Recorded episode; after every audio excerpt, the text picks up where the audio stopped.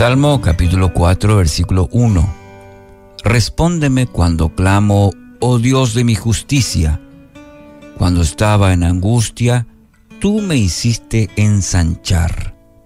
Ten misericordia de mí y oye mi oración.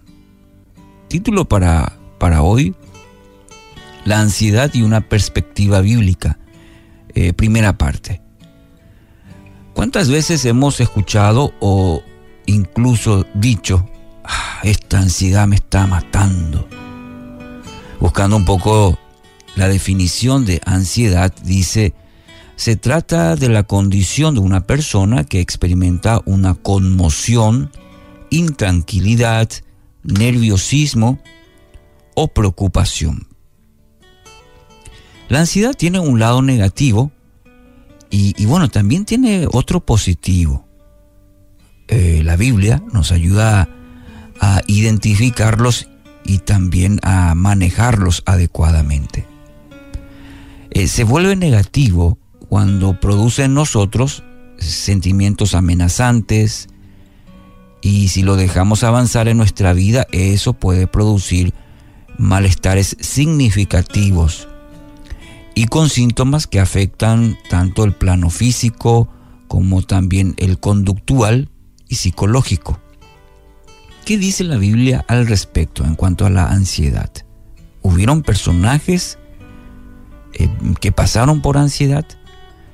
Y sí, se podría, por ejemplo, citar a Elías, Jonás, Noemí, Ana, Job, el mismo David o Jesús mismo.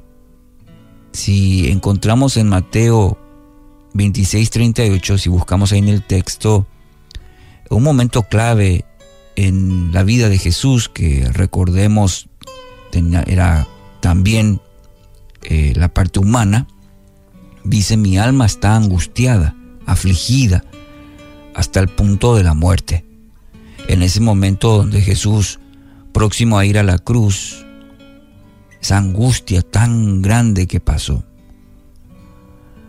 Observemos eh, en el día de hoy la manera que David enfrentó la ansiedad. Y para ello tenemos que detenernos en los salmos de lamento. Eh, nos muestran ahí a un David, a un rey, adorador, que se afirma de él que era un hombre conforme al corazón de Dios pero ahora enfrentando la ansiedad, expresando de forma abierta, sincera, el dolor que estaba afrontando. Algunos ejemplos para notar el corazón del salmista. El Salmo 13, por ejemplo, es un salmo de lamento. En el versículo 2 dice, ¿hasta cuándo tendré que luchar con angustia en mi alma, con tristeza en mi corazón día tras día?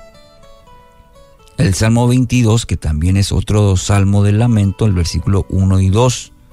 Dios mío, Dios mío, ¿por qué me has abandonado? ¿Por qué estás tan lejos cuando gimo por ayuda? Cada día clamo a ti, mi Dios, pero no respondes. Cada noche oyes mi voz, pero no encuentro alivio. Puede quizás usted entender el corazón de David porque usted mismo está atravesando algo similar y, y sí, es como David expresar lo que hay en el corazón. Los salmos de lamento enseñan una gran verdad espiritual. Por un lado, que podemos ir a la presencia de Dios y poder derramar todo nuestro corazón, poder decirle a Él cómo estamos, manifestarle. Ese es eso es muy importante en la vida del creyente, no solamente presentarnos delante de Dios y querer mostrar un lado bueno, sino realmente en lo profundo del corazón, si estamos pasando por situaciones que producen preocupación, temor, poder decirle como el salmista, oro y parece que no me escuchas, ¿por qué te siento lejos? Gimo por ayuda, clamo pero no respondes oro cada noche, pero no, no encuentro alivio. Está derramando su corazón delante de Él. Le cuenta todo. Y por otro lado, saber que Dios está con nosotros en lo bueno, en lo malo, en lo positivo, en lo difícil, en toda circunstancia de la vida. Así como el salmista, también nosotros podemos estar seguros. Usted hoy puede estar seguro que Dios lo escucha y lo va a guiar. Pero qué importante será entender este principio bíblico de ir a la presencia de Dios, de poder contarle todo, derramar nuestro corazón delante de Dios. Usted no es menos espiritual por pensar o por, por sentir. Al contrario, Dios como Padre espera que, que usted pueda tener esa intimidad delante de Él y contar lo que hay en su corazón.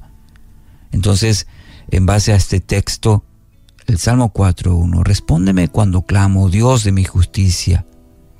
Cuando estaba en angustia, me hiciste ensanchar. Ten misericordia de mí y oye mi oración. Salmo 4.1. Así que hoy, querido oyente, tenga la certeza que Dios escucha sus oraciones y sobre todo Él está obrando para su bien.